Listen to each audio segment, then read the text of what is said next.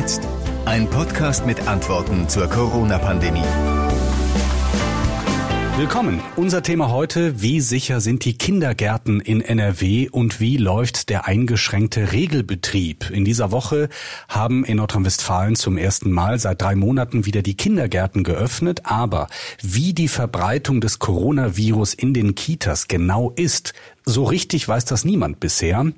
Deshalb hat in NRW in dieser Woche eine der wohl bundesweit größten Studien dazu begonnen und darüber rede ich in dieser Ausgabe einmal mit dem zuständigen Familienminister in Nordrhein-Westfalen mit Joachim Stampf von der FDP und mit dem Leiter dieser Studie mit Professor Jörg Timm von der Uniklinik Düsseldorf. Ich bin José Nachsiandi und in meinem Interview mit dem Familienminister habe ich ihn erstmal gebeten, eine Bilanz zu ziehen aus den ersten Tagen nach der Kita-Öffnung im eingeschränkten Regelbetrieb. Und ich habe Joachim Stamp gefragt, was er denn so für Rückmeldungen bekommt aus den Kitas. Bisher haben wir überwiegend positive Rückmeldungen. Wir wissen, dass das Ganze natürlich nach wie vor noch mit Einschränkungen verbunden ist. Nur 35, 25, 15 Stunden statt 45, 35, 25. Das ist auch für manche Eltern noch schwierig, auch was die Vereinbarkeit von Familie und Beruf angeht. Ich habe deswegen ganz bewusst in einer Videokonferenz mit den Arbeitgebern in NRW auch darum gebeten, flexibel äh, damit umzugehen und auch auf die Arbeitnehmerinnen und Arbeitnehmer jetzt in dieser Situation Rücksicht zu nehmen. Klar ist aber auch, dass wir mit einer wissenschaftlichen Begleitung diesen Prozess äh, untersuchen und wenn es die Lage hergibt, wir so schnell wie möglich dann auch in den kompletten Regelbetrieb übergehen wollen. Lassen Sie uns zu der Studie gleich kommen. Eine kurze Frage noch. Es gibt ja auch Kritik daran, dass zum Beispiel Alleinerziehende nun schlechter gestellt sind, dadurch, dass sie nicht auf die Notbetreuung zugreifen können. Sie sagen, sobald es, habe ich Sie richtig verstanden, sobald es möglich ist, werden wir das wieder ausweiten auf bis zu 45 Stunden. So ist das. Sobald es äh, vom Infektionsgeschehen her vertretbar ist, gehen wir in den Regelbetrieb. Ich appelliere aber jetzt schon an die Einrichtungen, die auch die Kapazitäten haben, mehr anzubieten, speziell auch gerade bei Alleinerziehenden, das in den Blick zu nehmen, um zu gucken, wie man da auch individuelle Lösungen Lösungen ermöglichen kann. Kommen wir zur Studie. 40.000 Speichelproben sollen ausgewertet werden, 5.000 Kita-Kinder und Erzieherinnen. Dafür wurde das Stadtgebiet Düsseldorf ausgewählt. Ähm, was erhoffen Sie sich von dieser Studie? Also was für Antworten auf welche Fragen?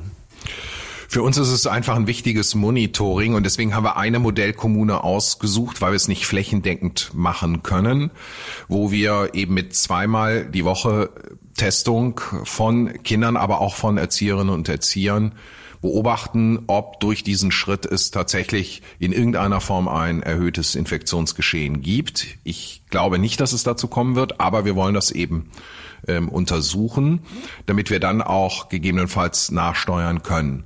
Wir machen darüber hinaus auch noch eine medizinische Arbeitsschutzuntersuchung, wo wir uns genau anschauen werden, ob die Maßnahmen, die wir uns vorstellen, die Trennung der Gruppen, die Hygienemaßnahmen, die Umsetzung der Hygienemaßnahmen in den Einrichtungen, ob das auch tatsächlich so klappt, wie wir uns das vorstellen, weil uns das wichtig ist, dass die Erzieherinnen und Erzieher sich auch sicher fühlen vor Ort. Hm, aber auch das Einschränken oder ja im Grunde genommen Stoppen des ähm, offenen Modells, ja, dass Kinder irgendwann wechseln können innerhalb der Gruppen, das ist ja im Moment nicht möglich. Ähm, erhoffen Sie sich aus der Studie auch Erkenntnisse darüber, ob das wieder praktiziert werden kann, das, das offene Modell? Wir erhoffen uns natürlich auch nochmal grundsätzlich weitere Indizien zum Thema des Infektionsrisikos bei Kindern insgesamt. Wir haben Untersuchungen aus Österreich, die nahelegen, dass äh, Kinder äh, geringer äh, ein geringeres Infektionsrisiko äh, mit sich bringen. Wir haben ähnliche Erfahrungen jetzt aus einer Studie aus Baden-Württemberg, die ist aber noch nicht veröffentlicht. Und äh, wir haben gute Erfahrungen von den Kolleginnen und Kollegen aus Dänemark und Norwegen. Die haben ein bisschen anderes System, aber grundsätzlich ist dort die Kita- und Schulöffnung äh, ohne ähm, gesteigertes Infektionsrisiko über die Bühne gegangen, Infektionsgeschehen über die Bühne gegangen. Von daher haben wir Anhaltspunkte, dass Kinder äh, geringeres Infektionsrisiko haben und auch was die Weitergabe angeht, auch was die Schwere des Verlaufs angeht. Und wir werden aber versuchen, mit unserer Studie dazu auch nochmal einen wissenschaftlichen Beitrag zu leisten. Und äh, ich bin der Uni Klinik Düsseldorf äh, sehr dankbar, dass sie dieses Modell jetzt hier mit uns auf den Weg bringen. Die Ergebnisse dieser Studie sollen schon im Juli vorliegen. Was passiert, wenn zwischendurch unterwegs festgestellt wird, oh, an der einen oder anderen Kita, da gibt es einen sogenannten Hotspot, also vermehrte Infektionen. Wird die Kita dann geschlossen? Ich erwarte das nicht. Also in Österreich ist äh, keine einzige Kita, keine einzige Schule irgendwie Hotspot gewesen. Aber es kann natürlich zu lokalen Infektionen äh, kommen wie überall in der Gesellschaft. Und dann entscheidet das Gesundheitsamt. Wichtig für uns ist ja, dass wir feste Gruppen haben, dass klar dokumentiert ist, wer mit wem Kontakt gehabt hat, so dass wir das, glaube ich, sehr, sehr seriös und verantwortbar auf den Weg bringen können. Das heißt, Sie gehen davon aus, die bisherigen Schlussfolgerungen, äh, die naheliegen, dass äh, das Infektionsgeschehen in den Kitas relativ gering ist, werden sich bestätigt sehen durch diese Studie. Es ist ja durchaus möglich, dass das nicht der Fall ist. Was passiert dann? Dann werden wir die Einrichtungen, die äh, betroffen sind, das wird das Gesundheits, örtliche Gesundheitsamt dann entscheiden, im Zweifelsfalle schließen müssen. Wird die Frage sein, ob nur Gruppen geschlossen werden müssen oder äh, ganze Einrichtungen. Aber ähm, ich gehe nicht jetzt davon aus, dass wir ähm, mit äh, Hotspots in größerem Umfang äh, rechnen müssen. Wie gesagt, dafür gibt es aus dem äh, europäischen Ausland von denjenigen, die diesen Weg gegangen sind, bisher keine Anhaltspunkte. Und äh, deswegen begebe ich mich jetzt nicht in äh, Schwarzmalerei, sondern ähm, gehe davon aus, dass es möglicherweise punktuell, wie wir das in allen Teilen der Gesellschaft erleben, auch zu Infektionen kommen kann, äh, die dann aber äh, vom Gesundheitsamt so behandelt werden mit Kontaktnachverfolgung, äh, wie wir das auch aus anderen Bereichen kennen. Jetzt muss ich nochmal nachfragen, was den eingeschränkten Regelbetrieb angeht. Der geht offiziell bis zum 31. August. Wenn im Juli aber schon die Ergebnisse dieser 40.000 Speichelproben und die Schlussfolgerungen daraus feststehen und es ist alles in Ordnung, ja, so wie Sie erwarten oder vermuten, könnte es sein, dass dieser Regelbetrieb schon äh, vorher uneingeschränkt dann wird? Professor Tim geht davon aus, dass die ähm, Auswertung, die präzise Auswertung äh, dieser wissenschaftlichen Studie noch etwas länger dauern wird, dass wir da wahrscheinlich die Ergebnisse erst äh, Ende Juli äh, vielleicht auch erst äh, im August haben werden. Das muss man abwarten. Das muss ja auch wissenschaftlich ähm, genau, präzise dann ausgewertet werden und dann ja auch gegen ähm, Angriffe von äh, anderen Wissenschaftlern vorher abgesichert sein. Nein, also Sie wissen, was ich meine. Äh, das ist natürlich völlig klar, dass das dann eine fundierte äh, Darstellung bedarf. Aber was ganz wichtig ist, ist, dass wenn wir jetzt in den nächsten Wochen äh, kein ähm, gesteigertes Infektionsgeschehen feststellen, für uns auch vorstellbar ist, dass wir dann den Regelbetrieb schon vorziehen können und vielleicht klappt es schon zum Beginn des Kindergartenjahres des neuen am 1. August. Da wir uns einmal unterhalten, sollten wir uns auch über das Thema Masken kurz unterhalten. Es gibt Aufregung, sagen wir mal. Es wurden drei Millionen Masken an Kindergärten ausgeliefert, die man erst noch zusammenbauen muss. So hört man. Das ist wohl nicht ganz trivial. Wussten Sie von der Tatsache, dass das ein Bausatz ist?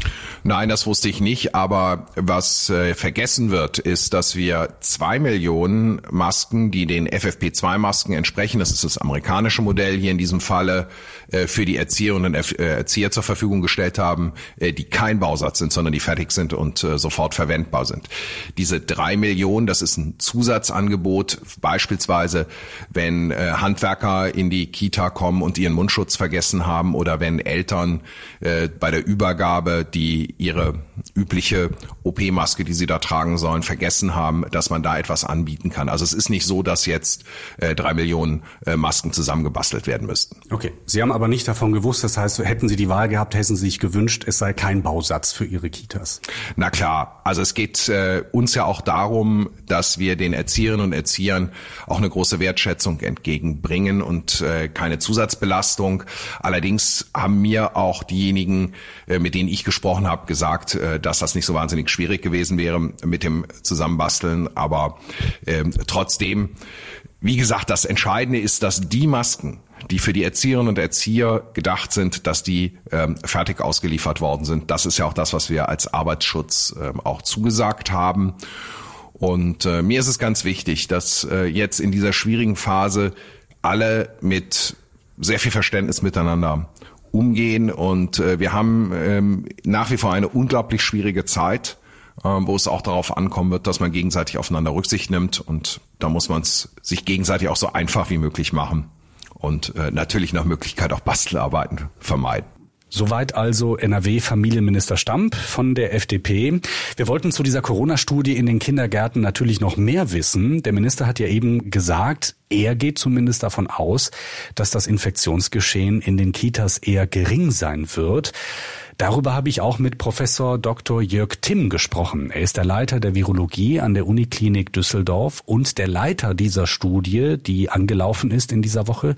Ich hatte Gelegenheit, ihm einige Fragen zu stellen. Und meine erste Frage war, mit welchen Fragen gehen Sie in diese Studie? Ähm, eine wichtige Frage ist immer noch, wie, welche Bedeutung die Kinder für die Weitergabe von Infektionen haben. Ich denke, es ist mittlerweile ganz gut geklärt, dass Kinder selbst nicht besonders stark erkranken an einer äh, SARS-Coronavirus Typ 2 Infektion, aber ob sie das Virus häufiger selbst bekommen und ob sie es vor allen Dingen auch weitergeben, möglicherweise an Risikopersonen, das ist weniger bekannt. Und äh, jetzt mit der Öffnung der Kitas erhoffen wir uns da äh, ein paar Antworten auf diese Fragen. Wie wurden die Kinder und Erzieherinnen denn ausgewählt, die an dieser Studie teilnehmen? Ähm, wir haben die Studie so äh, vorbereitet, dass äh, die Leitungen der Kindertageseinrichtungen kontaktiert worden sind, und zwar über das Jugendamt und äh, Informationen zur Verfügung gestellt wurden und dann eben die Kinder und Erzieher aus den Einrichtungen sich melden konnten. Wir hatten einen überwältigenden Rücklauf, das heißt, wir hatten über 10.000 Rückmeldungen bekommen. Das war deutlich mehr, als äh, wir uns erhofft hatten sogar und hatten dann, äh, das ist für die Studie gut, aber war natürlich dann nicht ganz glücklich, die Qual der Wahl und mussten äh, einige Einrichtungen auswählen. Und äh, die Auswahl basierte letzten Endes darauf, dass wir versucht haben, möglichst alle Regionen und auch alle sozialen Bereiche abzudecken und dann auch vor allen Dingen aus Einrichtungen auszusuchen, aus denen sehr viele Rückmeldungen kamen, weil wir glauben, dass dann eine Erfassung des Infektionsgeschehens in diesen Einrichtungen, wo sehr viele teilnehmen, dann auch besonders vollständig ist. Der klassische Corona-Test ist ja ein, ein Rachenabstrich, ein Nasenrachenabstrich sogar. Wie werden denn diese regelmäßigen Tests an den Kindern und Erzieherinnen durchgeführt? Wir haben uns bei den Tests bewusst gegen äh, den tiefen Nasenrachenabstrich entschieden. Das ist ja das, was sonst empfohlen wird, weil wir davon ausgehen, dass äh, bei einer wiederholten Testung bei den Kindern das eigentlich nicht zuzumuten ist. Das ist nach wie vor eine sehr unangenehme Untersuchung. Es gibt jetzt zuletzt ein paar äh, Studien, die zeigen, dass auch Speichel äh, durchaus eine Alternative ist. Das sind Untersuchungen, die vor allem bei Erwachsenen durchgeführt wurden ähm, da sieht man aber, dass tatsächlich die Virusmenge im Speichel vergleichbar ist der im, im Rachenabstrich. Und gerade in der frühen Phase der Infektion, wo sehr viele Viren in den oberen Atemwegen sind, glauben wir, dass man auch mit dem Speichel das eben sicher erfasst. Und das zeigen auch die Daten, die wir bei uns haben. Wir müssen jetzt sehen, wie gut das mit den Kindern funktioniert. Ähm, bei den älteren Kindern ist das sicherlich kein großes Problem. Bei den kleineren Kindern im Alter von ein bis zwei Jahren wird aber auch die Speichelprobe sicherlich ein Problem sein.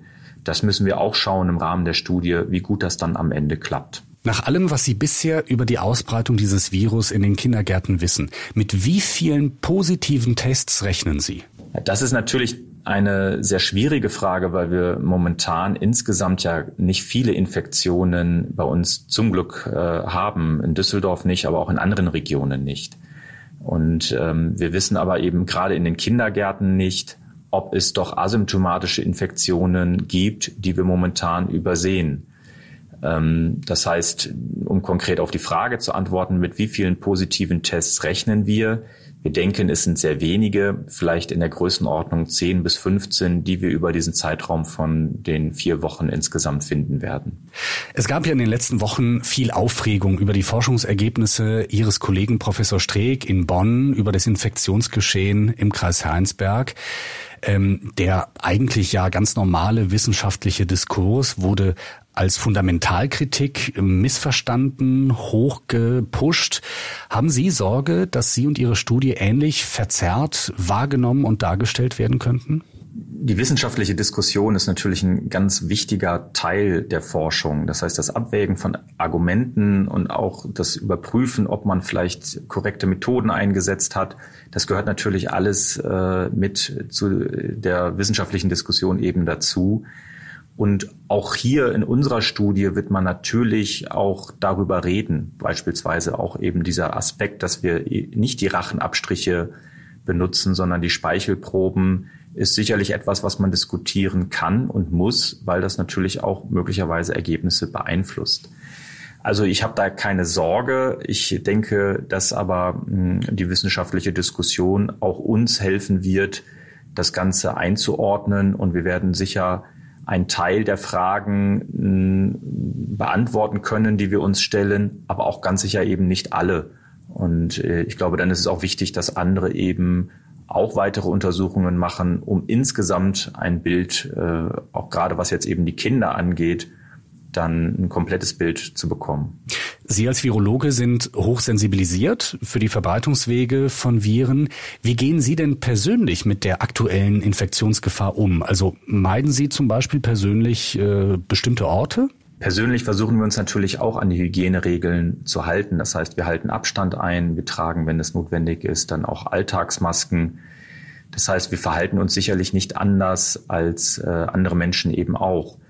Ähm, ich glaube, dass die Infektionsgefahr vor allen Dingen jetzt aktuell vielleicht auch durch viel Aufenthalt im Freien reduziert werden kann. Und äh, das versuchen wir dann auch so zu leben, auch jetzt gerade mit den Kindern, halte ich das für einen sehr wichtigen Weg und einen sehr wichtigen Beitrag, den wir jetzt auch dazu leisten können. Professor Jörg Timm war das, der Leiter des Virologischen Instituts an der Uniklinik Düsseldorf und damit auch der Leiter der groß angelegten Corona-Studie in den Kitas, die exemplarisch im Stadtgebiet Düsseldorf durchgeführt wird. Das war's für heute. Wir halten euch über die Entwicklungen hier weiter auf dem Laufenden und sind nächsten Freitag mit einer neuen Ausgabe wieder da.